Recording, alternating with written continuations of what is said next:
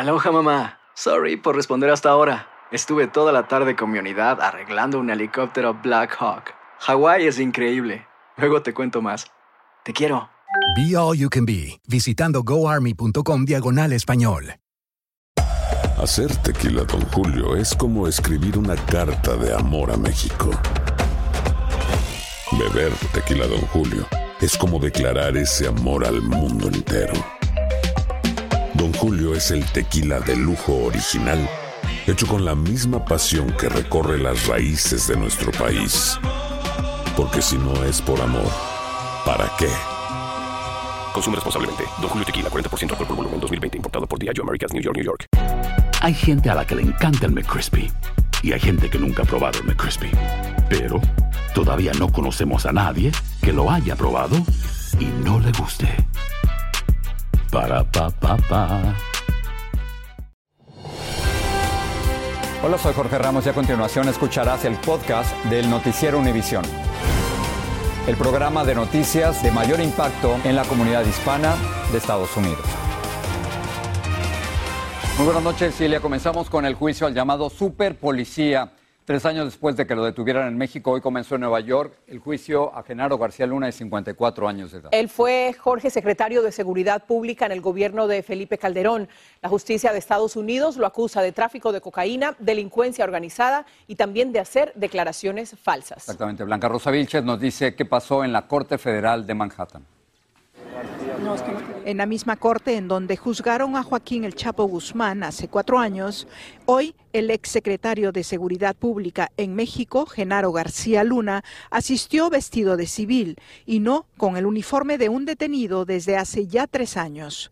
Genaro García Luna escuchó a los candidatos que podrían convertirse en el jurado que revisará las evidencias en su contra sobre los cargos de conspiración de tráfico de narcóticos por ayudar al cartel de Sinaloa que lideraba el Chapo Guzmán. La defensa va a argumentar que ese caso es un caso de venganza de la parte de los narcotraficantes en contra del señor García Luna. De la Policía Federal intervino. Precisamente las posibles conexiones de García Luna con el narcotráfico surgieron durante el juicio de El Chapo cuando Jesús, el rey Zambada, le acusó de haber recibido como soborno maletines con millones de dólares mientras García Luna era el jefe de la guerra contra el narco en México. Pueden involucrar a otros políticos con criminales, además del secretario.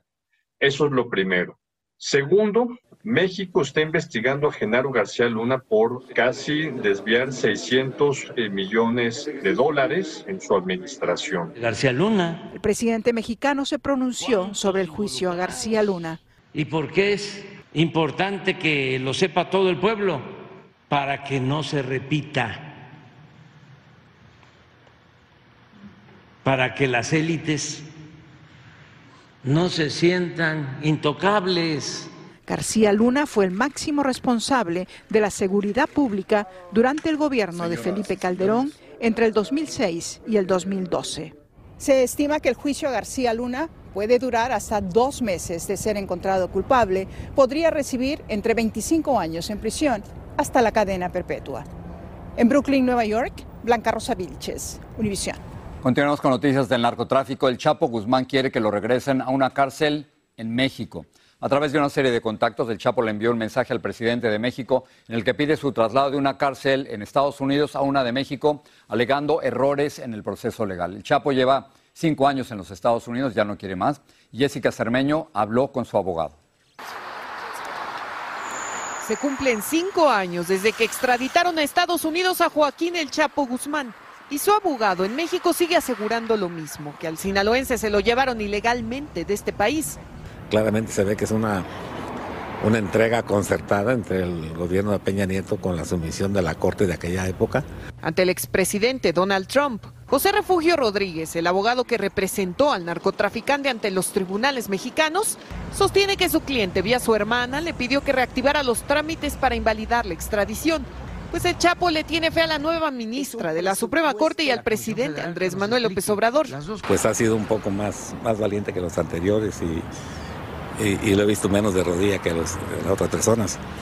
Eh, quienes violentaron el derecho humano no fue, no fue su gobierno, fue el anterior. Desde que Guzmán Loera fuera condenado en 2019 a cadena perpetua por tráfico de drogas y asesinato y enviado a la cárcel de máxima seguridad de Florence, en Colorado, está prácticamente incomunicado y no ve la luz del sol ni en sus escasas salidas a un pequeño patio. Según el abogado, cuando le duelen las muelas se las quitan, no lo curan y solamente ve los canales de televisión en español, entre ellos Univisión. Por eso Rodríguez nos contó que él ya está enterado de la detención de su hijo, Vidio Guzmán, a quien sus vecinos siguen defendiendo. Sentirte más, más, más, más liviada, más tranquila con la gente de ellos que con el mismo gobierno. El abogado nos aseguró que desde que está en Colorado el Chapo ha recibido solo cinco visitas y que la primera estrategia que le pidió utilizar el narcotraficante fue acercarse a López Obrador para pedirle una entrevista. Nos compartió la carta que le envió hace unos días al embajador mexicano en Estados Unidos y también nos confirmó que un cónsul ya visitó a Guzmán en la cárcel, pero su precaria situación continúa. Hoy le preguntaron al presidente sobre el tema y así respondió. Porque se violaron sus derechos humanos en su proceso de extradición. No he visto, pero vamos a ver. Frente a todos los imposibles hay que luchar. En México, Jessica Cermeño, Univisión. Aquí en Estados Unidos, seis miembros de una familia hispana fueron asesinados en el condado de Tulare, en el centro de California, incluyendo una madre de solo 16 años y su bebé de 10 meses. La policía describe el suceso como horrible y dice que los asesinos actuaron al estilo de los sicarios que usan los carteles de las drogas. Hoy están buscando a los sospechosos. Jaime García tiene lo último de la investigación. Contundente fue el alguacil de Tulare, California, al describir la masacre en la que ejecutaron a seis miembros de una familia hispana dentro de esta vivienda en la comunidad de Goshen, en el Valle Central de California. A estas personas les dispararon en la cabeza y en partes letales del cuerpo, que sus asesinos sabían les provocarían una muerte rápida, dijo. Entraron ellos con el propósito de matar a todos y no les importaban de la edad, de si son mujer o hombre o niños, no les importó. Yo escuché que aventaron cuatro tiros. Después pasó tantito y aventaron otros tres. Sin querer revelar su identidad, esta vecina señaló que a las tres y media de la mañana de lunes despertó sobresaltada por los disparos. Al rato se vino como que descargaron una pistola, pero ya era de diferente calibre. La policía está buscando a por lo menos dos sospechosos, ofreciendo 10 mil dólares de recompensa. Este vecindario no resulta desconocido para los alguaciles del condado de Tulare, quienes la semana pasada ejecutaron una orden de cateo, precisamente en la misma casa donde sucedió la masacre y en la cual decomisaron armas de fuego, metanfetaminas, marihuana y arrestaron a un individuo. Pues está muy mal, parece la respuesta de un cartel. Yo pienso que aquí también hay carteles, pero se maneja muy debajo de la mesa. Los miembros de la familia masacrada fueron identificados como Rosa Parrás, su nieta Elisa, su bisnieto Nicolás de 10 meses de nacido, su nieto Marco, Eladio Parrás y Jennifer Anaya, amiga de la familia. Otros tres miembros de la familia sobrevivieron al esconderse dentro de un tráiler. No parece que sean minoristas un minorista no manda a matar a toda la familia. En Coche, en California, Jaime García, Univisión. El autor de la masacre de 23 personas en una tienda Walmart en El Paso, Texas, hace más de tres años, no enfrentará la pena de muerte. El Departamento de Justicia no pedirá la pena máxima para Patrick Wood uh, Crucius, que enfrenta 90 cargos por perpetrar una de las peores matanzas en lugares públicos en el país. Nidia Cavazos está en Houston, Texas, con más sobre esta decisión. ¿Qué se dice, Nidia? Cuéntanos. Así es, Ilia, muy buenas tardes. El acusado de ser el autor de la masacre en El Paso, Texas, durante el mes de agosto del 2019, el Departamento de Justicia no estará buscando la pena de muerte. Esto a pesar de que él cuenta con más de 90 cargos de asesinato y a pesar de ser un crimen de odio. Como sabemos, Patrick Cruz en el 2019 habría viajado desde su residencia en Dallas, Texas, hasta El Paso, Texas, para cometer esta masacre y abrir fuego en contra de los hispanos, dado a que en sus redes sociales Había publicado que los, los hispanos eran quienes estaban invadiendo el estado de Texas. El FBI determinó que esto fue no solamente un crimen de odio, sino que también fue terrorismo doméstico. Hasta esos momentos no se ha dado a conocer los motivos detrás de la fiscalía en no buscar la pena de muerte, pero aunque el gobierno federal no lo hará, aún existe la posibilidad que el estado de Texas buscará la pena de muerte, ya que también está enfrentando estos cargos estatales por terminar con la vida de 23 personas y también herir a decenas de personas más el pasado agosto del 2019. Es toda la información que hay hasta el momento. Regreso con ustedes. Lidia, gracias. Aloha, mamá. ¿Dónde andas? Seguro de compras. Tengo mucho que contarte. Hawái es increíble. He estado de un lado a otro con mi unidad. Todos son súper talentosos. Ya reparamos otro helicóptero Blackhawk y oficialmente formamos nuestro equipo de fútbol. Para la próxima te cuento cómo voy con el surf y me cuentas qué te pareció el podcast que te compartí, ¿ok? Te quiero mucho. Be All You Can Be, visitando goarmy.com diagonal español. Hacer tequila, Don Julio, es como escribir una carta de amor a México. Beber tequila, Don Julio, es como declarar ese amor al mundo entero. Don Julio es el tequila de lujo original, hecho con la misma pasión que recorre las raíces de nuestro país. Porque si no es por amor, ¿para qué? Consume responsablemente. Don Julio Tequila, 40% alcohol por volumen, 2020. Importado por Diageo Americas, New York, New York. Si no sabes que el Spicy McCrispy tiene Spicy Pepper Sauce en el pan de arriba y en el pan de abajo, ¿qué sabes tú de la vida? Para, pa, pa, pa. Estás escuchando el podcast del Noticiero Univisión. Un ex aspirante republicano de Nuevo México se halla tras las rejas acusado de planear tiroteos a casas de demócratas. Solomón Peña perdió la elección por un distrito de la Cámara de Representantes de ese estado y la policía cree que quiso vengarse con violencia de los demócratas. Vilma Tarazona tiene más. Solomón Peña, ex candidato republicano para la legislatura estatal de Nuevo México, fue arrestado porque se sospecha que orquestó los tiroteos contra las casas de varios políticos demócratas de ese estado. Peña perdió su carrera para la Cámara Estatal de Nuevo México en 2022 y después alegó fraude electoral. He's an election denier. He doesn't want to accept the results of the election. Es un hombre que negó los resultados de las elecciones. Según la policía de Albuquerque, Peña está acusado de conspirar y pagar a cuatro hombres para que le ayudaran a cometer los tiroteos. Uno de ellos es José Trujillo.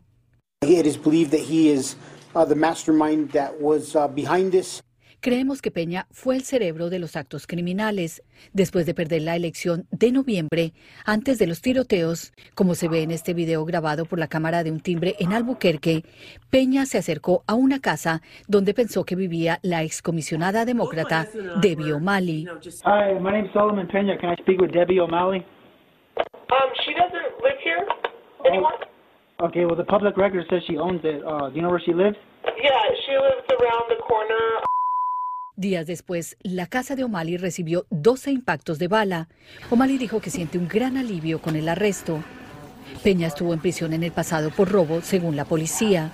On the last shooting, we now have evidence too that Pena himself went on this shooting. Las autoridades revelaron que Peña participó directamente en el tiroteo contra la casa de la senadora demócrata estatal de Nuevo México, Linda López. Ella estaba en ese momento en su casa con su hija de 10 años y cuatro de los disparos impactaron en el cuarto de la niña. Solomón Peña fue arrestado por varios cargos de delito grave relacionados con cuatro tiroteos contra viviendas que estaban habitadas. Regreso contigo. Muchas gracias, Vilma. Una mujer de raza blanca acusada de apuñalar a un universitario de origen asiático en un autobús de Indiana confesó que lo había atacado por motivos raciales. La mujer de 56 años apuñaló a la víctima en la cabeza cuando intentaba pararse de su asiento. Aunque ella bajó del vehículo y huyó, finalmente la detuvieron y fue acusada de intento de asesinato. Dijo que atacó al estudiante por ser chino y que sería una persona menos que perjudicaría a Estados Unidos. El empleador de Anna Walsh reportó primero su desaparición, no su esposo, así lo indican documentos de la policía de Massachusetts. La madre de tres hijos desapareció hace semanas y las autoridades acusaron a su esposo Brian Walsh de dar información falsa sobre su desaparición. La empresa de bienes raíces donde trabajaba ella fue la que informó que estaba desaparecida, no su esposo. La Casa Blanca dijo hoy que el presidente Biden confía en que el, en el manejo que su equipo le está haciendo a la controversia sobre documentos clasificados que fueron encontrados en una antigua oficina y también en la residencia del mandatario. Ciertamente este tema se convirtió en un dolor de cabeza para el presidente, quien hoy rehusó hablar del tema con periodistas, como nos informa Claudio Uceda. El presidente Joe Biden se quedó callado. No respondió a las preguntas de los reporteros sobre su manejo de información clasificada cuando dejó la vicepresidencia.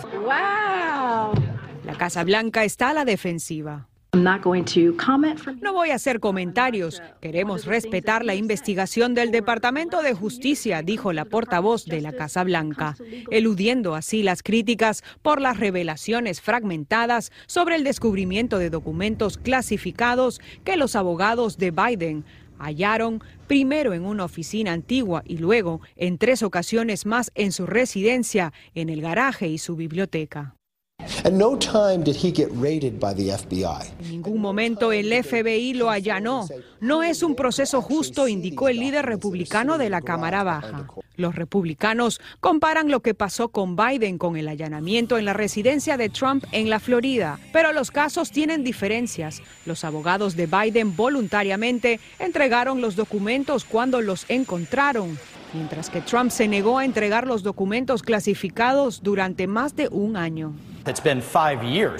Esos documentos estaban allí por cinco años. ¿Por qué no hicieron lo correcto todos estos años? dijo este republicano. Los republicanos ya lanzaron dos investigaciones y pidieron el registro de los invitados de la casa privada de Biden. Pero la Casa Blanca dice que eso no existe porque es la residencia personal del presidente y porque es algo que el servicio secreto no mantiene.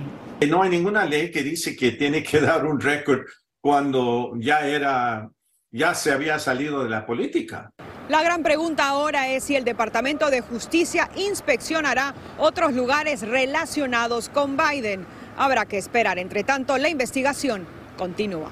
En Washington, Claudia Uceda, Univision. Un tren de pasajeros de San Francisco tuvo que detenerse repentinamente debido a que un deslizamiento de tierra cayó cerca de los rieles. Afortunadamente no hubo descarrilamiento, heridos ni daños que lamentar. El deslave se suma a otros 400 de diferente magnitud que han ocurrido en California tras varias semanas de torrenciales lluvias y nevadas. Autoridades en Indiana arrestaron a un padre y lo acusaron de negligencia infantil después de que su pequeño hijo tomara un arma cargada y se le viera agitándola en un pasillo del edificio. El incidente quedó grabado en la cámara de seguridad de uno de los vecinos. Luis Mejid tiene lo último de este caso. Hace poco aprendió a caminar y la pistola con la que apunta no es un juguete. Los vecinos que lo vieron en el pasillo del edificio de departamentos fueron los que llamaron a la policía en Beach Grove, Indiana.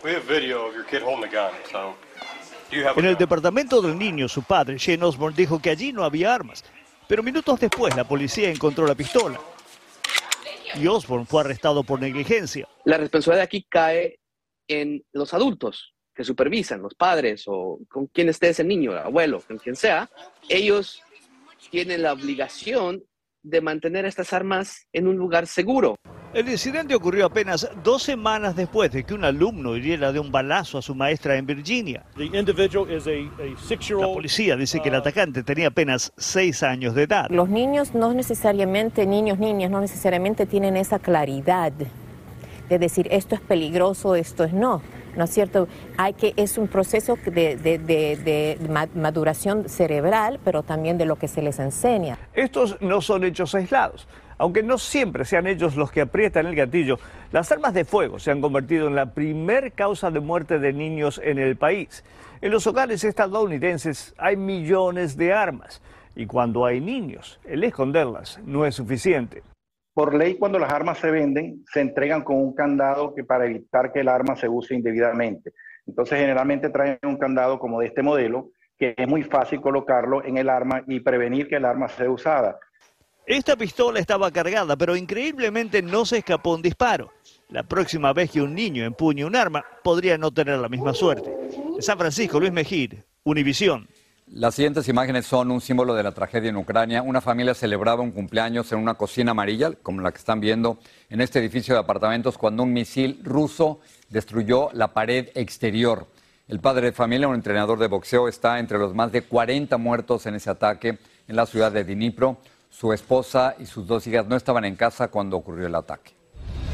el jefe del Estado Mayor Conjunto de Estados Unidos, el general Mark Milley, se reunió hoy con su contraparte ucraniano en un sitio cerca de la frontera con, de Polonia con Ucrania. Es la primera vez que se ven frente a frente. Ayer el jefe militar visitó un sitio en Alemania donde Estados Unidos entrena a soldados ucranianos.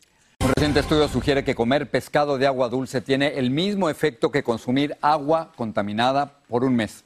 Los expertos detallan que ciertos componentes químicos han entrado a ríos y lagos en los Estados Unidos y se han acumulado dentro de los peces en altas concentraciones. Vamos a cambiar completamente de tema para hablar de una familia hispana que realmente lleva la música en la sangre. Los padres y sus tres hijas integran una banda Ilia que anima fiestas en la ciudad de Los Ángeles. Y que además se roba todas las miradas. Son las pequeñas de la familia por su talento y eh, para tocar los instrumentos y también, por supuesto, para entretener a la audiencia. Romy de Frías habló con las artistas. ¿Qué tal mi gente? Les saludo con un gran gusto desde aquí, desde Los Ángeles, California. Nosotros somos la que siempre suena, la perroncísima banda Churi. Con instrumentos que parecen de juguete, coloridos pero pequeños uniformes. Estas niñas son las integrantes más jóvenes de una banda. Y ya tenía miedo porque estaba nerviosa a tocar en frente de todos, pero luego me estaba gustando la banda. Leslie Ramírez tiene solamente 13 años y junto a sus hermanas Lori y Lauren de 9 y 8 años forman parte de este grupo en compañía de sus padres. Me gusta uh, tocar en frente de la gente, me gusta A diferencia de otras niñas de su edad, ellas pasan los fines de semana amenizando fiestas y eventos o ensayando con su papá. Yo no escucho uh, música así como todas las niñas, pero es algo que, como, dicen, como unique. Luis Enrique Ramírez creció en el mundo de la música hasta que un día le faltaba un integrante y decidió llevar a su esposa a tocar. Me nace invitarla un día a una, a, una tocada porque por más que necesidad me hacía falta un músico y ella decidió que sí y de ahí ya, ya, ya no nos movimos, ella se quedó. Incursionando en un mundo de hombres a una corta edad. es algo que es conocido como de hombres, pero gracias a Dios mis, mis niñas les llamó mucho la atención la música y eso me enorgullece demasiado. Y las mujeres ya tenemos más oportunidades. Como madre e integrante de la banda, Leticia Ramos juega dos papeles, improvisando cuando tiene jornadas largas de trabajo. Ahí les tenemos como quien dice prácticamente su cunita ahí a un ladito. Ella asegura que la reacción del público siempre es positiva y en ocasiones le roban una carcajada. Las niñas reciben un sueldo por el trabajo que realizan con la banda y la mayor asegura que está ahorrando para sus estudios universitarios. Desde Los Ángeles, California, Romy de Frías. Univisión. Muy bien por ellos, ¿no? Muy bien, muy animadas. Y para la despedida, la colorida bendición de las mascotas en España en el Día de San Antón, patrono de los animales. Acompañados de sus amos, mascotas de diferentes especies, tamaños y colores, agitaron la tranquilidad de las iglesias de Madrid para recibir esta bendición. Con ellos, nos vamos. Así termina el episodio de hoy del podcast del Noticiero Univisión. Como siempre, gracias por escucharnos.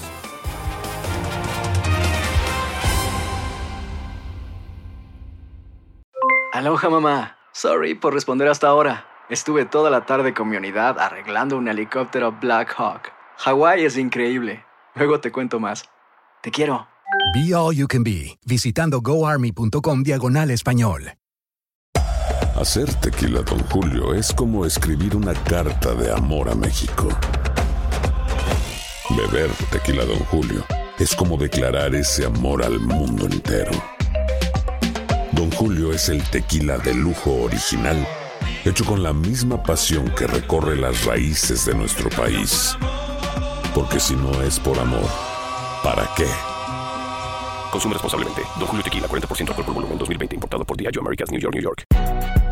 Si no sabes que el Spicy McCrispy tiene Spicy Pepper Sauce en el pan de arriba y en el pan de abajo, ¿qué sabes tú de la vida? Para, pa, pa, pa.